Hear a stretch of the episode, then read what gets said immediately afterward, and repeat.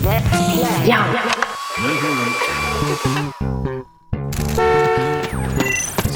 场，剧剧场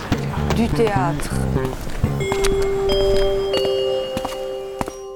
来扬声器。听样剧场的声音。我是今天的主持人，那我现在简单介绍一下，今天我们主要是请来了复旦大学的两位嘉宾，一位是谭真教授，谭老师呢是莎士比亚的研究方面的专家，所以今天聊这个话题是再合适不过。还有一位呢是我们的钱杰老师，那钱杰老师是主要从事心理学方面的一些研究的，那么正好和今天这个戏里面有很多内容是契合的。我们今天聊的这个戏呢是叫《朱丽叶与罗密欧》。先卖个关子，就是他为什么把《罗密欧与朱丽叶》改成了这个《朱丽叶与罗密欧》？我们还是先从原作来说。刚刚我们也在后台聊起，说《罗密欧与朱丽叶》其实是莎士比亚所有作品里面他的一个改编范围最广的一个作品，就能够想到的所有的当代文艺的一个方式，从二次元，然后一直到像比较古典的歌剧。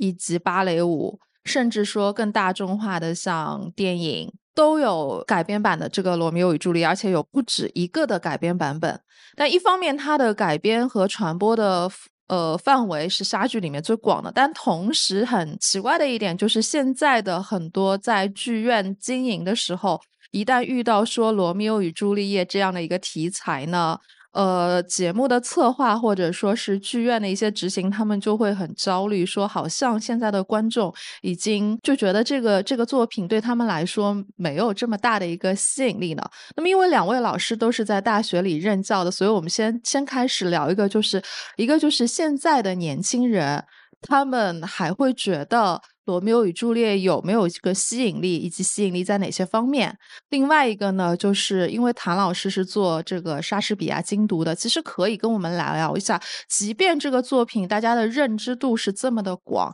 但是不是它还是存在着很多被忽略的一些方面的？刚才柳青也提到，就是罗密欧与朱丽叶的知名度呢非常的高啊，它虽然呢不是莎士比亚的四大悲剧之一。但可能也是莎士比亚就是最著名、呃接受度最广的这个剧本之一的。但是，呃，跟莎士比亚的其他著名的剧本一样，比如说《哈姆雷特》，就是《罗密欧与朱丽叶》的问题呢，就是大家呢都知道它的主要情节，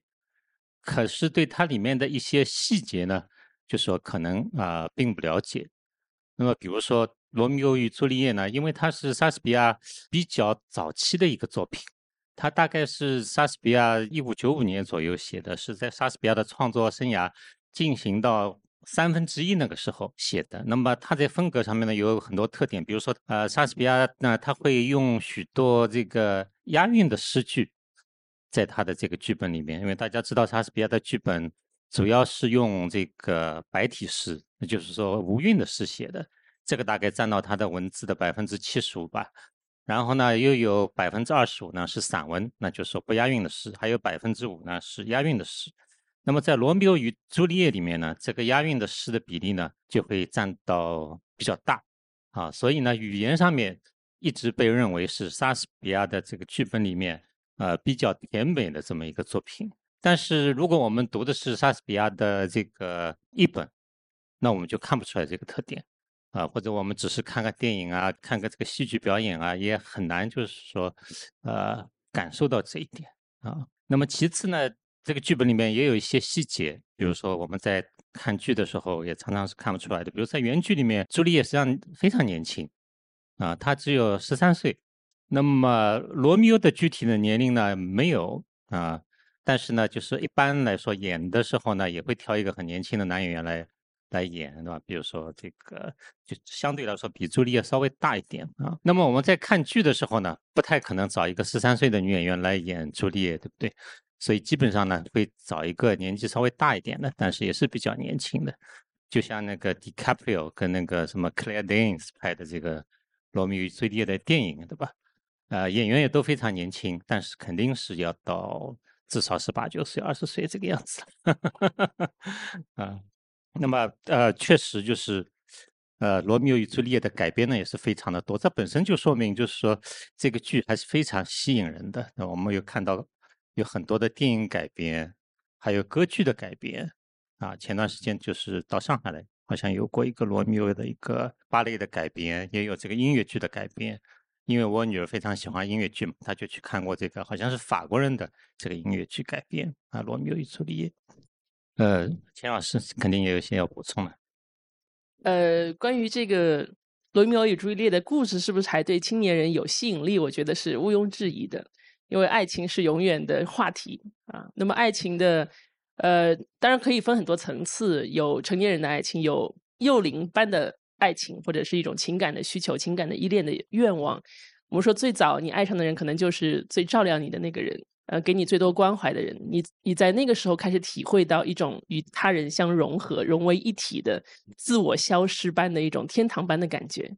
所以这种感受，包括什么是爱情本身，我们都在不断的在不同的时代在被演绎着，在被重新的体会、重新定义着。所以，无论是最古老的版本，还是最现代的赛博格的，我们说《Her》这部他这部电影。我们和一个虚拟人物的声音也可以谈恋爱，所以其实爱情这个主题是永远都会持续下去的。那么我会认为说，对于青年人的最重要的一个吸引点，就是他是不是能够在这个故事当中找到自己时代的共鸣，找到自己这个时代呃最有特征的一种烙印的呃话题感，或者是共鸣感和体验感，是我们这一代观众需要在重新看待的时候去重新体验到的。那参与感和互动性。是戏剧教育当中啊，能够焕发出生命力的一个点吧。所以像今天这样的一个会谈，我想也是走出了戏剧之外，我们来讨论戏剧、看待戏剧、看待《罗密欧与朱丽叶》这个新的版本当中的时代的新的记忆或者新的共鸣的一种尝试。说到这个米犬剧团的这个呃朱罗的演出，因为我也到网上去看了一下他的他在这个英美的演出情况嘛，就是他有一段时间的演出是跟这个《罗密欧与》。朱丽叶的芭蕾舞的改编，等于是演对手戏的，对，等于一个一个剧场在演罗密欧与朱丽叶的芭蕾舞改编，另外一个剧场就在演他的这个舞蹈改编，所以是非常有趣的。一个是就是非常把罗密欧与朱丽叶给高雅化的，对吧？一个就是相对来说就是更更当代化、更通俗化的这么一个东西。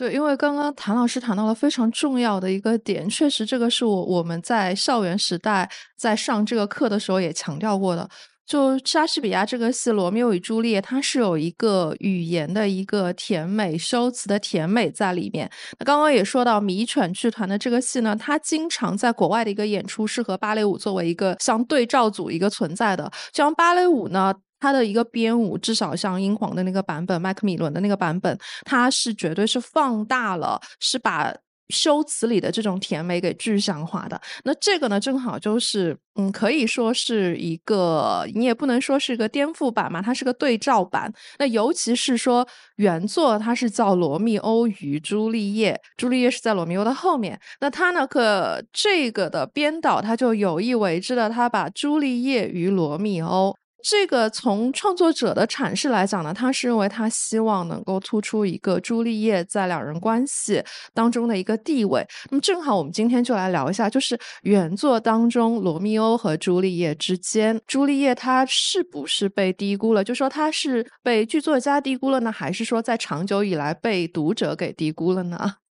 实际上在原作里面啊，就是朱丽叶也是一个比罗密欧啊来说要。更加强大的人物，那么就是说，莎士比亚呢，就是把《罗密欧与朱丽叶》这个剧本里面，就是最好的台词都给了朱丽叶，而且朱丽叶在这个剧本里面呢，她实际上是一个个性非常鲜明，也很有主动性的这么一个人物。比如她在跟这个罗密欧的关系里面，实际上是她是一直掌握主动权的，因为她跟罗密欧要结婚这件事情，不是罗密欧提出来的，是朱丽叶提出来的。啊，就是他们不是呃，在这个舞会这个认识之后，对吧？认识之后，那么然后就是朱丽叶就回到房间里面，不是就有一有有那个那一幕著名的这个阳台戏嘛？就是朱丽叶就在那里说啊，罗密欧，为什么你的名字要叫罗密欧啊？什么等等之类。那么这个罗密欧就知道他那他是爱上他了，对吧？那么然后就要对他山盟海誓啊，就是我要什么指着月亮发誓，什么永远爱你什么？他说你的。不需要指着这个月亮发誓，因为这个月亮老是在变，对不对？这个月亮会阴晴圆缺。他说，要是你的爱情也像这个月亮那样变化的话，那我们就倒霉了，对不对？就是你如果是真心爱我，那么我们第二天就去找牧师结婚啊。所以就说是，其实是朱丽叶求的婚啊。那么莎士比亚呢，他的剧本里面经常是这样的，就是说如果有男有女在里面，经常是女性实际上是一个更强大、更有主导性这么一个人物。比如说在这个。安东尼与克里奥佩特拉里面，克里奥佩特拉也是给我们一个就是说印象更加深刻的这么一个个性鲜明的人物。那么朱丽叶其实其实也是这样。那钱老师从一个女性读者的角度是怎么理解？说实话，我更喜欢现代这部《朱丽叶与罗密欧》的故事。嗯，这个故事当中。当然也有经过爱情的轰轰烈烈之后，步入婚姻之后的柴米油盐之间的碰撞啊，然后呢，婚姻走向了一个比较糟糕的境地，他们还去看了心理医生啊。所以第一幕剧是两位这个爱情眷侣啊，是在一个咨询室里面展开了他们的对话，说希望他们的婚姻可以被拯救，他们的爱情可以被拯救。嗯，所以就是刚才其实谭教授是说到他们在之前的那部就是爱情的那部。奏章当中，或者是那那个那那个乐章当中，也许是呃女性在往前走的多一点。那在婚姻当中，其实两个人真的必须要齐头并进，互相的怎么说有有所呼应啊，才有可能把婚姻经营的下去。所以这个故事当中，其实更多的是有现代版本的呃女性和男性怎么样互相的对话和怎么样互相的交流。那如果这个对话是中断的，这个这个交流是相互之间不通畅的，是堵塞的，那么。再有最初的炙热的爱情，可能那个火苗都难以燃烧起这个这个熊熊火焰，能够维持的下去。所以，我想这部剧的现代版本也给了我们很多的启发。对，对于这部剧，我们有一个非常就庸俗化的一个概括，说是罗密欧和朱丽叶会陷入了一个离婚冷静期，他们需要上一个再见爱人这个综艺啊。那其实呢，就是说这个戏它并不是说把罗密欧与朱丽叶放到一个现代的语境里面，然后去解构或者颠覆莎剧原来的一个版本。我这里可以做一个剧透，就是其实莎士比亚的戏剧在这个作品里面是被完整的保留了的，它没有被颠覆，也没有被改写。它设置了一个情境，就它也不怕被剧透，可以说。这个可以让大家更有兴趣来看它。它设置了一个情境定是什么呢？就是说，是存在着罗密欧与朱丽叶这样的一对情侣，他们的身份和也是属于受到了一个家庭的阻隔的。但是呢，他们其实在现实中还是，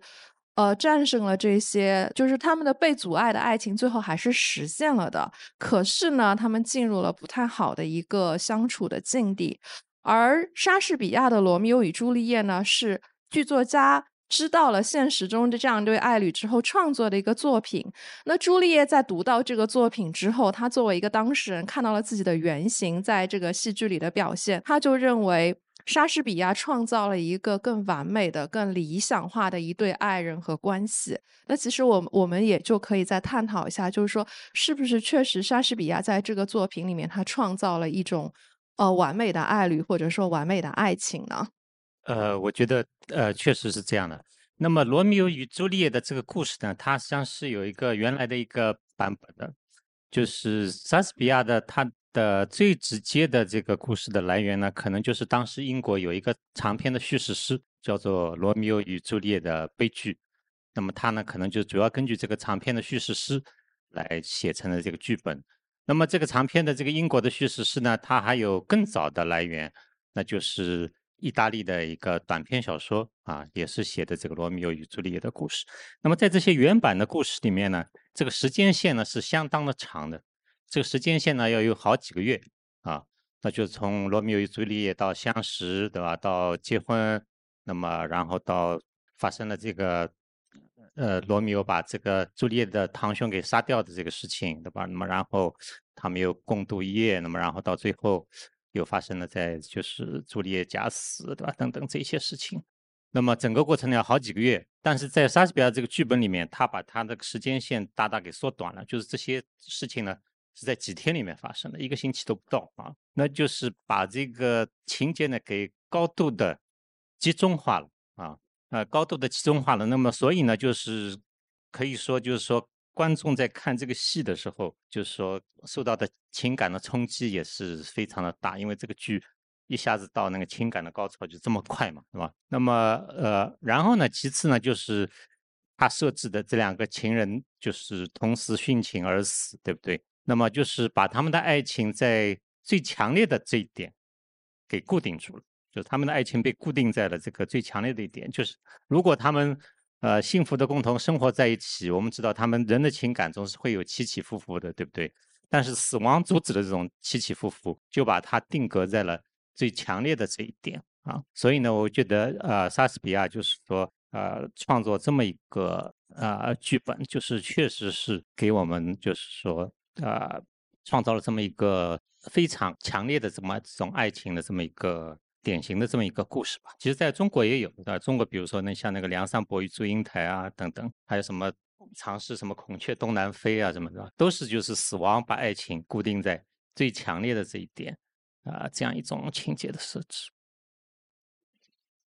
所以其实死亡这个。悲剧性的事实升华了他们之间的一个年年少的一个激情，但是现在存在另外一个状况，就是这个激情延续下去了。因为这个《朱丽叶与罗密欧》，它的时间线就更长了，它不是几个月啦，它是整整二十年了。那么二十年过去了之后，发现朱丽叶和罗密欧就进入了一个境地，就是他们在非常沉闷的这段关系里面，其实他们也在。不断的回到刚刚谭老师说的感情最强烈的一个时刻，那么这就钱老师来跟我们分享一下，就是像他们这个样子，不断的回到对自己来说是最难忘的一个时刻，不断的进行一个旧日重现的一个生活中的自己对自己的 cosplay，你对于一个亲密关系，它其实是有帮助的吗？或者说这构成一种疗愈吗？这问题提的特别专业啊。呃，其实我们在日常生活当中都会有这种体会。当我们最艰难的时候呢，我们有的时候想要调回一些温馨的记忆，但其实很困难。呃，困难的时候常常会调起更困难的时间的记忆，对吗？有很多的挫败，很多的糟糕的场景，很多的呃事与愿违啊，会让自己的情绪继继续下坠啊，好像就获得一种共鸣和体恤。呃，其实这是日常生活当中难以。呃，难以平衡的时候，会会让自己感觉到，其实我这个时刻看可能还不是最糟的，我还有曾经有过更糟的时刻。但在这个故事当中，我们也会有另外一个版本，就是调回原先美妙的那个时刻。嗯，这也是一般在情侣在遇到危机的时候，最先想要试图去挽救这段婚姻的时候，最先调用的，我们叫资源的宝库。那这个资源就是，它是，它的确是具有疗愈性的，因为我们曾经这么的相爱过，这么的相濡以沫，甚至可以为彼此献出生命而在所不惜。所以那种决然的为彼此付出生命的那种融为一体的美妙感受，呃，在一开始调用的时候，的确会有一点帮助。但是我们也都知道，它都有一些我们叫边际效用递减啊，两三次之后，就就发现你就是老生常谈，现实的问题还是没解决。你你找这些借口干嘛呢？我们现在的困难，我我们现在的失联还是失联着，所以在呃，这这就是为什么会需要有一些专业人士的帮助来讲。那么，自动调用过往的好的记忆是一种自动复原的帮助，但如果这个方式不太起效或者已经开始不奏效的时候，其实还需要还有其他的方式是可以帮助两个人的关系修复的。那就要走到真正的婚姻咨询师去了，肯定不是这个戏能够给大家答案的。我一开始也也很这个，我们说自以为是的以为，对啊，一个戏怎么可能有疗愈？但是我其实也是像谭老师这样，我们做了点功课，看了一下这个，因为这部戏在中国还没上演嘛，哈，到明呃下周才会上演，所以我还我们还没有现场看过，但我们就看了一下这个视频上的资料。我发现真的非常有意思。那尤其是又自己做了心理咨询师之后，发现也许很多伴侣，甚至是刚刚生宝宝的伴侣，或者是嗯准备生宝宝，但是又担心因为生孩子之后会造成夫妻不和的伴侣，我觉得可以来看看这部戏，因为这部戏当中真的非常真实而深刻的表现出一对情侣在他们爱情的种子以婚姻这个契约为确定之后，再开始。呃漫长的，我们说也是非常鸡毛蒜皮的这些生活琐事之后所耗尽的那些感受之后，他们怎么从身体的互动出发，怎么从身体的斗争出发，怎么从从身体的相互呃 identical 的那种静应式的互动出发，再重新做一些情感的链接。呃，包括他们围绕的话题有生育，有有相互的情感隔离等等，但是他们是有自发的在用身体在讲话，我觉得是还蛮有疗愈性的，嗯。对，然后说到这个重建情感的链接，其实这个戏它从构作上来讲，它是一个舞蹈剧场嘛，它的一个构作上非常有意思。就我觉得不仅是说现在婚姻里的，哪怕说还在热恋中的。男生和女生来看一下，也会就是会打开你不仅是对罗密欧与朱丽叶理解的一个视角，可能会打开你对爱情的一个理解的视角。我这里有一个，它很有很重要的一个设置，就是他们不断的去回顾自己的一个，就是他们希望修复两人的关系，重建这个两个人的沟通嘛。但其实他们的这个尝试本身又是存在着一个错位的，因为罗密欧他。不断的想要回到他们初相遇的那一刻，就是他们金风玉露一相逢，胜却胜却人间无数。而朱丽叶反反复复在追忆的，她希望去重演的是他们一起去死的那一刻。当然，这这里面我们后面还会说到，这里面有很大的误会在里面。那其实这个本身就又和莎士比亚的一个原作有一个非常有意思的互文的，这个其实两位老师可以跟我们分享一下。呃，对，呃，这里我们就要呃剧透一些这个舞剧这个侏罗的这个内容呢。刚才刘青提到，就是他们反复重现的一个，就是他们相遇的那一幕，对吧？那么，然后我觉得很有意思的就是莎剧呃原作在这里面，就是说很多成分在这个呃侏罗的改编里面是有这个再现的，但是呢，他给他呢做了一些巧妙的改变，比如这个。呃，朱罗的相遇就是已经不是在开普莱特家的这个辉煌的大厅了，而是弄到一个有点像当代的这个舞厅，是吧？或者说是酒吧里面一样。那么，然后这个乐队呢放着 Beatles 的歌曲，是吧？呃，然后我们可以看到这两个人对当时会面的这个情景，就是那个回忆呢是不一样的啊。比如在这个罗密欧的这个记忆里面呢，朱丽叶呢。呃，当时是一个化妆舞会了，朱丽叶呢是打扮打扮成了一个小鸡，啊，但是朱丽呢说不是的，她说我是打扮成了一个凤凰，那就是说怎么样呢？就是我们的对同一件事情的一个呃不同的人的记忆实际上是不一样的啊，就是说我们的个人的经验呢实际上就是带有很大的主观性，呃，即便是两个曾经相爱的人，呃、也是，就是他们对同样的一段情感体验。就他们的回忆跟他们当时内心的感受，可能是就说不一样的。对，其实这样的嗯澄清啊，我们在又是一个专业的术语，就是要把事情搞清楚。那两个人在恋爱的时候都会互相头昏脑胀啊，就是有一种嗯我自以为是的那种以为或者是愿望，就是那种想象式的在一块儿。但是真的是是不是能够和真实的那个对方去亲近，去嗯。真正的两个个体有差异的个体去相连，是要靠这样的澄清的。所以我确实很感动，那也很好笑啊。就是他，我为什么要带着黄色的羽毛呢？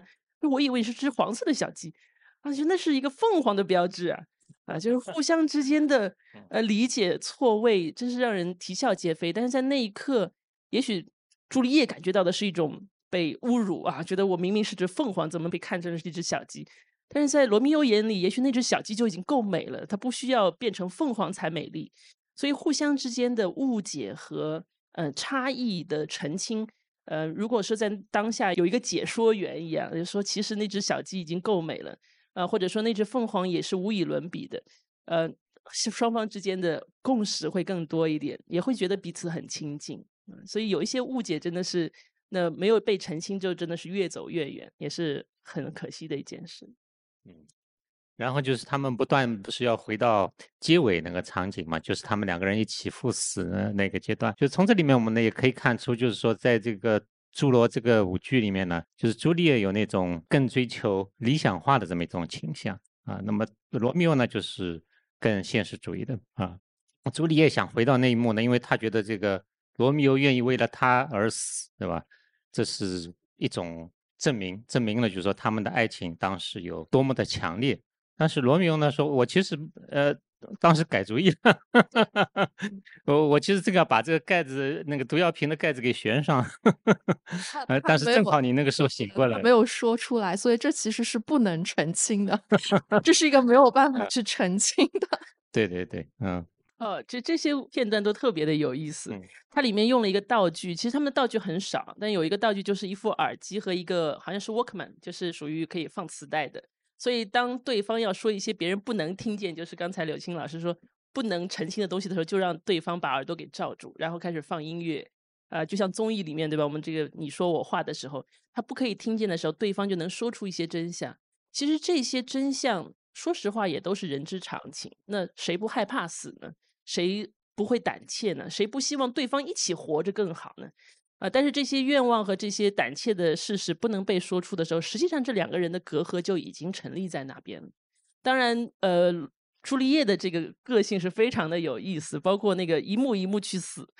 我就觉得，呃，罗密欧说你能不能不要死在我这房间的各个地方？这样的话，女儿看到会很可怕。就真的是一个非常现实主义的，我们也说是有点直男的那种思维。但是女性这边来讲说，我就需要去澄清之后，我要让我强烈的感受到你没有我不行啊，你非常的在意我啊。所以，那个女性的话语当中的那种情感的诉求，她是不在乎那个现实层面我怎么去解释的。你只要给我一些情感的呼应和认可，我我就可以活过来了。所以，这这里面的的确有一种戏剧性的冲突和和男女之间的呃互冲的那种呃无法沟通的地方。当然，也不是完全的是男性和女性的对立，有的时候也不一定是性别，但是个体之间的差异。对，这里面肯定是个体的差异超过了一个性别的差异，因为其实他们的爱，就是他们可以终成眷属，很大程度上是得益于一开始的一个误会，就是。呃，朱丽叶误会了这个罗密欧是要为他去死的，那么也恰好罗密欧其实本来是决定他不要死，他要活下去，这样阴差阳错导致就是说悲剧没有发生，吃了假死药的姑娘醒过来了，和那个还来不及去，其实已经放弃了为他去死的男孩子两个人走到一起。那么很多年过去了之后，他们要回到这个现场，那就像刚刚说的，也许朱丽叶她需要的就是说罗密欧去做这样一个证明，但是。罗密欧连表演他都表演不出来，就真的他他们不断的就是在那，就最搞笑就是里面其实这两句台词特别有意思，就是朱丽叶在那里大吼：“罗密欧，你已经死了！” 他大吼了两声，这个就翻译成中文是打了很多折，他的英文就是 “Romeo, you are dead”。对他，但是实际上罗密欧就怎么都没有办法去跟他表演这个现场。就不是说他不能够去给他澄清，说我当时不想要问题，而说他们在这样的一个情境下，说我们去回到当时我们有多么相爱吧。第一，他没有办法再演出他们有多么相爱；第二，他没有办法去表演说我爱你爱到可以就这样直挺挺的死掉。那其实这就很有意思的一点，因为其实莎的莎士比亚的这个剧本，他在他的这个戏里面也始终是像一个幽灵一样、鬼魂一样的一个存在。我们就可以看到现实中的这个朱丽叶，她的这种坚定、这种激情、这种炙热，其实是和文本里面创造出来的那个十三岁的朱丽叶的形象是重合的。而罗密欧呢，他的这种现实也好，他的暧昧，其实你发现他在原作中也是有很多体现。就原作中，我一直觉得罗密欧是一个有更大阐释空间的一个形象，因为罗密欧其实他在原作中，他有很多很暧昧、很混沌的一些东西，但这些可能是在很多的舞台演出也好，或者说是像芭蕾舞这些唯美的修辞里面，他就悄悄的把这部分给遮盖掉了，是不是这个样子？对的，在原作里面，实际上罗密欧在朱丽叶之前是有一个女朋友的，叫做 Rosalind 啊。那么，然后这个剧本开场的时候呢，就是罗密欧呢正为着这个 Rosalind 呢而害着相思病，就是他在那里长吁短叹啊，迎风流泪。那么，然后呢，他那个朋友就来说了，就是你你不要这个样子了，我带你去一个另外的地方去开开心啊。他说你如果看见了呃那个他没说朱丽叶的名字了，就是你如果看见了那个女孩以后呢。就你原来眼中的天鹅就会变成乌鸦了啊。那么，然后他就去参加了那个舞会。那么，然后果然他就把这个 Rosalind 呢给忘到脑后去了。对，其实真正的我们说这个理想的爱情，可能也是被塑造观念塑造的。其实，在刚出生的时候，我们也不知道到底爱的是什么样的东西。但是在不断的被社会文化的塑造下，我们好像就找到了一个图腾，或者是找到了一个符号，说那我们就信仰这个吧，然后我们就要为它而奋斗终身啊！就是包括我觉得里面有一出有有一个墓序还是蛮好玩，就是呃好像是朱丽叶在躺在地下室说她要死了，然后她的想象当中，她的记忆当中，罗密欧应该是把她像一片羽毛般的抱起，然后在轻盈的这个旋转中。然后罗密欧就非常的为难，说：“我真的吗？我肯定没有做。”然后他说：“肯定是你是你做的。”然后那么罗密欧没办法，就只好要把他抱起来。但是实际上朱丽叶挺沉重的，他就非常沉重的把他拖来拖去，就是像一个像比拖把还要重的一个东西。嗯，但是在你看，在一个女孩的想象当中，那是一个非常曼妙的、美妙的一个时刻。但实际上体重还是那些体重，对吧？所以，这个是在爱情的理想、现和幻想和现实当中的那个沟壑，是去批判现实，说那你为什么不那么强壮，能够把我像羽毛那样托举？还是说，呃，我就承认说，我们俩的其实举重的力量是差不多的，我托你和你托我，其实负担都很重，那么我们可以相濡以沫。就是你怎么样去取舍你的现、你的、你的幻想和你现实当中的那个他之间的那个平衡，我觉得都是每一个。恋爱中的人需要需要讨论的问题，而且在《罗密欧与朱丽叶》这个原剧当中呢，就是两个家庭之间的，就家庭对他们的爱情的阻碍，其实是起了很大的作用。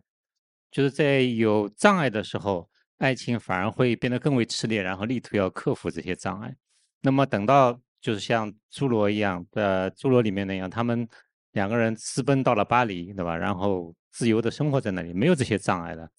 那反而就是说。呃，他们会更加的意识到他们关系当中的种种问题。那讲到这里，我也想加插一句，可能这也是我们现代人不太一样的地方。我想，呃，在起码在我的咨询室当中，我们听到大学生的恋爱当中一些苦恼，其实他们常常会苦恼于他们的父母不够支持他们。啊，我不知道是现代的人变得更脆弱，还是说我们更和家庭成员之间的紧密的需求更高，我们还是很渴望得到。父母的支持，那如果一旦没有得到支持的时候，其实他们真的会望而却步，会放弃自己原本心爱的人。那可能当他们真的获得了家庭支持之后，他们在遇到鸡毛蒜皮的时候，会反而让他们也能够去真实的面对柴米油盐，能够紧紧相依偎，而不像。我们说，呃，十六世纪，呃，生活优渥的家庭那样，呃，已经有拥有了足够的心灵力量，所以只要谁反对，我就要抵抗。我觉得现代的人是，如果你好好的祝福我们，我们才有力量去前行。我想这个是现代我听到的一些版本的内容。但是你看，其实这个《侏罗》这个戏里面，他们在巴黎的生活绝对没有说要到很艰难的一个程度。其实他们在巴黎仍然是比较优渥的。这种优渥和他们之前的一个文艺复兴时候的一个维罗纳也是有一个呼应的。那这样比较有意思的一点就是说，其实你看原作里面，莎士比亚很含蓄的写到了一个，就是朱丽叶的活动半径其实是很小的。那么。他基本上只能就是大门不出二门不迈，大小姐出唯一的一次出去可能是去找神父，而罗密欧的一个活动半径是非常的一个大的，包括说他们在共度一夜了之后，朱丽叶跟他说：“罗密欧，你不要走。”那事实上你要知道，就是罗密欧是可以自由的来去的，而朱丽叶不是，他是被。就是养在深闺，也可以说他是被困在家庭里的。那你发现他们到了一个现代巴黎的语境里之后，就隔了这么多年，男和女的这个活动半径，它仍然就是延续下来了。就是像这个刚刚说到，现实的重量在拖垮了两个人的这段亲密关系，而这个里面最致命的一个因素，就是在于说。罗密欧他在一个巴黎的现代生活里面，他仍然是个活动半径非常大的、很自由的一个职业男性，而朱丽叶成为了一个被家庭生活拖住的、被困在这个育儿和各种家庭职务里面的，我们说的一个大家都很熟悉的一个绝望的主妇这样的一个形象。其实我觉得这是当时我看这个戏觉得嗯比较奇妙的一点，就是。隔了这样将近一个四百年的一个时间吧，就是男女的一个活动半径，男女的一个处境，好像哎没有一个很根本性的一个转变在里面。那其实反而我会觉得这个让我们来探讨说，就是莎士比亚他提供的这些原型人物，他的这些经典文本里面，他是不是有一些他的超前性在里面的？莎士比亚的呃写这个呃朱丽叶的这个活动半径，就是说还是局限于主要局限于家庭范围里面。这个呢也是反映了当时的这么一个社会环境啊。就是我觉得像迷犬的这个改编里面呢，就是朱丽叶呢，她呃其实仍然是一个全职家庭主妇，对吧？她的主要任务就是在家里面带孩子、管孩子。那么然后呢，在这个当中呢，又啊。又觉得呃很无聊、很绝望，这个就是让我想到，就是说，呃，其实呢，他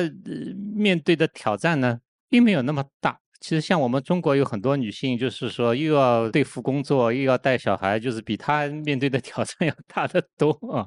呃，那么实际上就是说，呃，这样的挑战，其实可能就是说对婚姻带来的挑战也是也是非常大的。能够有福气不用工作，只要带孩子的，我还是很羡慕啊。但同时，我也能理解，就是如果是全职做妈妈，也非常的不容易。就像在这部剧当中，即便是在巴黎，也得要为停车而烦恼。呃，一边带孩子，一边要找停车位，还要这个左拥右抱的去去找自己各种东西。其实。要，其实现代社会的这种工作压力和生活的节奏感，已经对每一个个体，就是已经推到了他的承受的极限范围。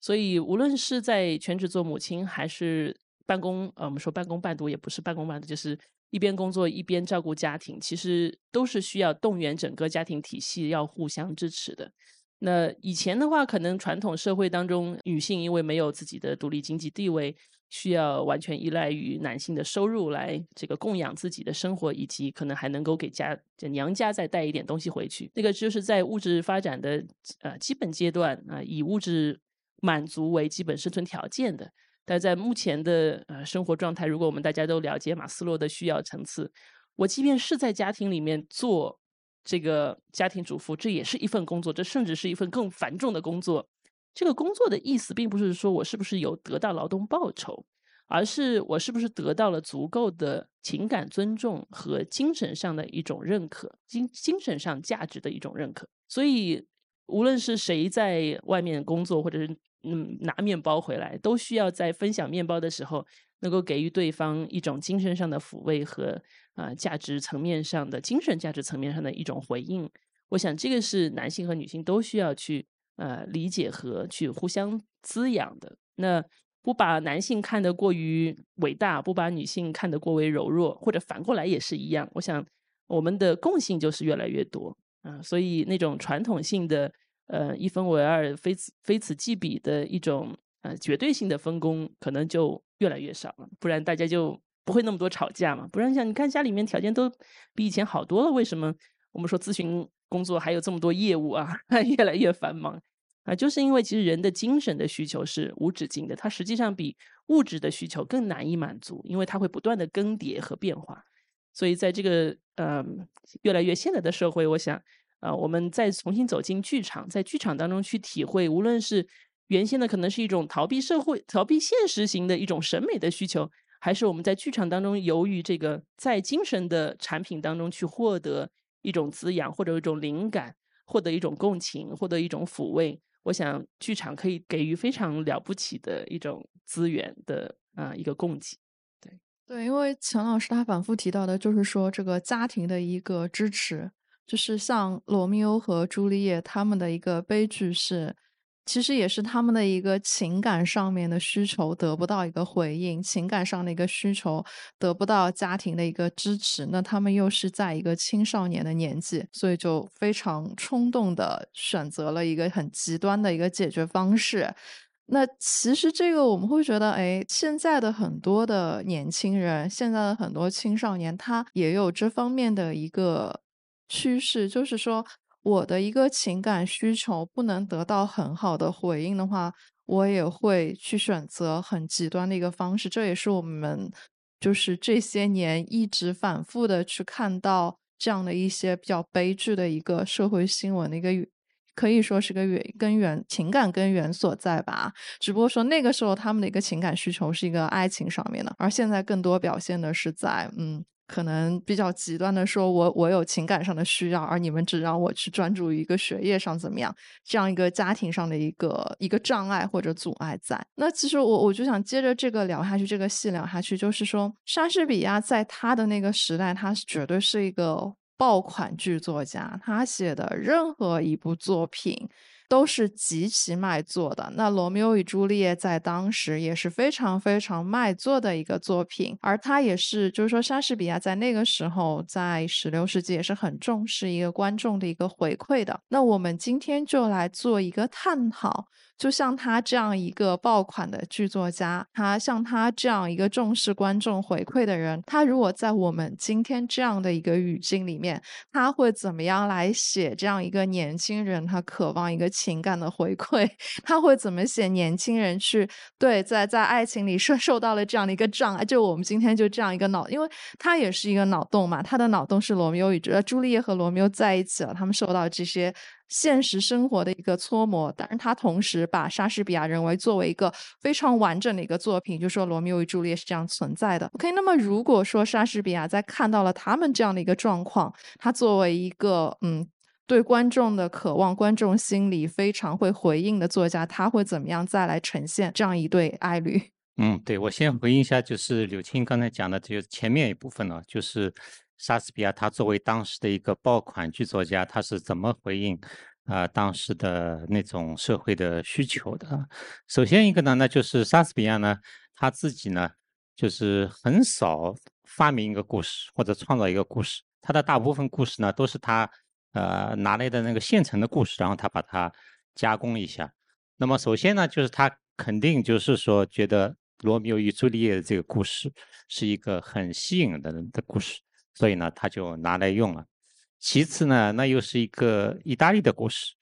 因为意大利呃，我们知道是文艺复兴最早发生的国家，然后文艺复兴呢才往北、才往西这样传播。那么，所以呢，当时呢，英国呢相对来说在文化上面是落后于意大利的。他们会觉得意大利是一个啊文化上面非常繁荣，然后人民呢也非常富裕，对吧？然后呢是一个各方面都很先进的国家，所以老百姓呢也会很乐于听到，就是说意大利的故事啊。那么然后呢又是这么一个年轻人的爱情故事，大家知道这个爱情故事是一个永恒的主题嘛，所以他他选的这个故事，这个故事的背景，那么当时呢应该来说呢对观众呢都是很有吸引力的。那么其次呢，就是到了现在这阶段啊，因为语言的隔阂，我们可能会觉得莎士比亚的剧本呢是非常艰难的，是一个高雅文化的东西。但是在当时呢，不是的。他他虽然就说有的时候也为宫廷演出，啊，也为女王演出，但是大部分的时候观众都是普通人。而且呢，莎士比亚的剧本呢，就是他高雅的地方呢很高雅，但是粗鲁的地方呢也很粗鲁啊。比如《罗密欧与朱丽叶》里面就有两个特别粗鲁的人物。啊，那就是朱丽叶的奶妈跟她奶妈的老公啊，他们两个常常要讲一些这个黄色笑话的啊。那么就是这样一种这个雅俗共赏的这么一种性质，所以呢，在当时呢，就是说会特别的吸引观众。那么到了今天，莎士比亚会写一个怎么样的故事？我觉得钱老师肯定听了更多的关于呃青年男女的恋爱的故事，可能钱老师能够更好的回答这么一个问题。我也很希望自己是莎士比亚。呃，虽然坐在咨询室里面听很多故事，我常常也在想，我什么时候能编出一部剧来？这个还得向谭老师多学习。我真的很难回答。我我觉得现在可能中国的剧作家已经写出了很多爆款的剧目啊，比如说一些讲婆媳战争的，讲女性精英的。我虽然很少追剧啊，但我发现其实已经非常雅俗共赏的，无论是精英白领们，还是我们的学生群体，都在刷一些我们自己的国产剧。呃，当然写不出那么漂亮的剧本，但是同时它的它的剧情、它的视角本身也都非常带有时代性和突破性。所以本身我想已经有我们呃新一代的剧作者。但是刚才谭老师在讲的时候，我确实有一个感受，就是有这么一两个粗鄙的角色，其实在一个剧当中是非常重要的。他虽然不是主角，但是他能够很好的回应我们人性当中那个粗鄙的部分和和糟糕的那个部分。啊，因为这是一个健康的人的功能当中必不可少的环节。如果我们都是那么唯美的，都是那么有讲道理的，可能世界也很早就已经变成天国。我不知道怎么能够讲得更好一些。但是大概的真实的场景上面，就是会有糟糕的、粗鄙的，甚至是刚在那部剧当中非常真实的，我也觉得非常有价值的是描绘了朱丽叶作为一个新生儿的母亲，她甚至对婴儿有非常强烈的一种冲动，一种攻击性的冲动。但这样的一个冲动本身，在剧目当中作为一个台词的展现，是一个内心的话语，这是一个想象，本身是可以允许发生的。但如果是今天我们在这里做一个母婴的讲座，说哦，母亲其实对您婴儿有很强烈的攻击性，我们大多数人会难以接受，会觉得这简直每一个母亲都是很糟糕的人，不是这样的讲法。所以允许自己在想象空间当中有非常。暴虐的，甚至是非常残酷的那一面，是我们健康人格能够整合的一部分，很重要的一个空间。那这个剧场本身也是在现实当中是一个想象的空间，大家留有这样的空间本身，和我们拿着手机啊随时随地的可以看，当然它也是一个想象空间。这实际上学界也在争论说，这样的虚拟空间的随时随地化，到底是帮助我们每一个人更加的完善和更加的健康，还是有一点剥夺了那个时间的？分割啊，就好像没有分割感了。随时随地我都可以躲到我的想象空间当中去寻求那一份完美的那种想象感。但是像以前没有网络的时候，我们只能到剧场来看啊，甚至是不能在网络上去看。所以回归到一种原始社会当中，一种或我们必须走到这个现场当中和演员在一起。体会到演员的那种现场的冲击力和他情感的迸发，和那些美妙的词句台词的冲击感，这种现场的感受本身是网络世界无法给予的。我想，这个是我想今天参与这个活动也向大家传递的一个理念，就是其实现场的感受是会带给人新的体验。不知道今天在座的观众们有没有这种体会啊？但但这是我在现场呃参与过几次。呃，无论是球赛啊，还是像这样的呃现场的一个戏剧表演啊，是会有全身心的那种体验感，和在网上看真的不一样。然后刚刚钱老师提到很重要的一个，就是说关于这个分割感。那其实这个戏它有一点，也是一个它对于一个分割感的一个反击，因为它就是说了，在这样一段如此经典的爱情，它不光有一个杀剧这样一个背景，刚刚谭老师也说到，它本身是一个流传了很久了的一个，可以说是一个爱情原型了，但是它有着爱情就是像凤凰羽毛一样。光环，凤凰羽毛这样流光溢彩的一面，但同时它也有嗯小鸡那样鸡飞狗跳的一面。我觉得这个确实，这个戏是把这两个把本来被切割开来的东西把它缝合在一起了。就说你会发现它的流光溢彩的一面和它鸡飞狗跳的一面，它是一枚硬币的两面，它是同时存在的。那我想，钱老师你在心理咨询室接待过这么多的年轻人或者这么多的 couple，就是如果你去和他们，你会和他们推荐这个戏。的话，你希望他们最关注的是哪些点？其实刚才已经分享了蛮多点是值得我注意的。我想这也是我们咨询当中的一个原则，就是我没法替代你去做选择，所以我只能把我觉得有趣的点去分享出来。那如果能够引起大家的共鸣，可以去；如果没有引起你的共鸣，也可以去看看那什么可能会吸引你。因为这种主观的体验，只有在身临其境之后，才能做出批判，才能做出选择。那对于我来讲，我非常喜欢的就是两个演员在最初的那一幕，试图想要坐下来好好聊啊，就是一副很理性的样子，但实际上在后面的那种纠葛和身体之间的互动，其实是讲不清的，也道不明的。这也是我跟谭老师交流之后发现，其实现代的舞剧或者音乐剧，它能够超越沙翁的，或者也许是颠覆沙翁的，就是它不再以大段的台词、精妙的台词来作为和和观众之间的互动。而是开始用身体和音乐，当然音乐在这部剧当中是个点缀，但更多的是它肢体语言的表达。那现代人，我想很多时候是缺乏身体互动的，尤其是伴侣之间的身体互动，可能并不那么像期待中的那么多。所以可以看看他们之间的那种舞动，可不可以带给大家一些灵感。对这个戏，确实就是它的整个的一个肢体，它的一个舞蹈的编排，就它不是一个简单的说是对莎剧它本身文本空间的一个阐释。他其实是他自己做出了他一些在现在这样的一种当代语境下的一个表达的，那么也形成了一个对于原作的一一个隐藏的一个对话的一个存在。所以其实我是有一点好奇，就是谭老师你在看过这样一个作品之后，就是这个对于你带着学生在课堂上做一个莎剧的原点的一个解读，就是这样的一个作品，像肢体编排的一个存在，对于原作的一个探讨，它会打开一个新的空间吗？就等于说我们重返那个原作。嗯，会的，因为那个实际上就是说，呃，我们平时在课堂里面阅读的剧本，主要就是由文字组成的，对吧？但是在表演的时候，那么实际上这个剧作家呢，还是留给了很多这个给那个演员，然后还有什么就是布景的布置啊等等，就很多这个空间是留在那里的。这个就是说需要我们在这个阅读的时候，就是用自己的想象来补足的。但是把这个剧本就是作为纯粹的文学作品来阅读的时候，就是我们常常会会忘记这一点啊。那么，那么其实，在莎士比亚研究里面也有一派。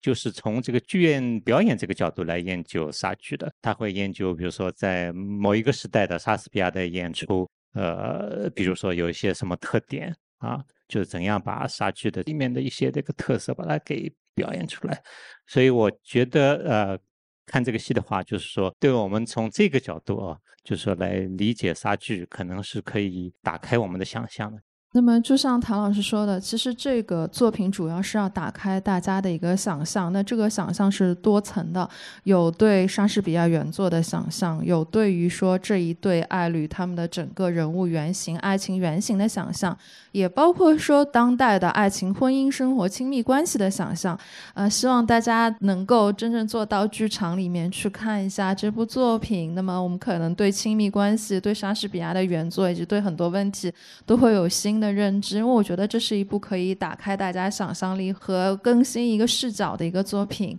那也特别感谢两位老师今天的一个分享，真的是从文本的层面、原作的层面，以及从这个是更现实的一种亲密关系、心理的层面，跟大家做了那么精彩的一些分享。谢谢，也谢谢柳青的主持，也谢谢各位的到场，谢谢，谢谢大家。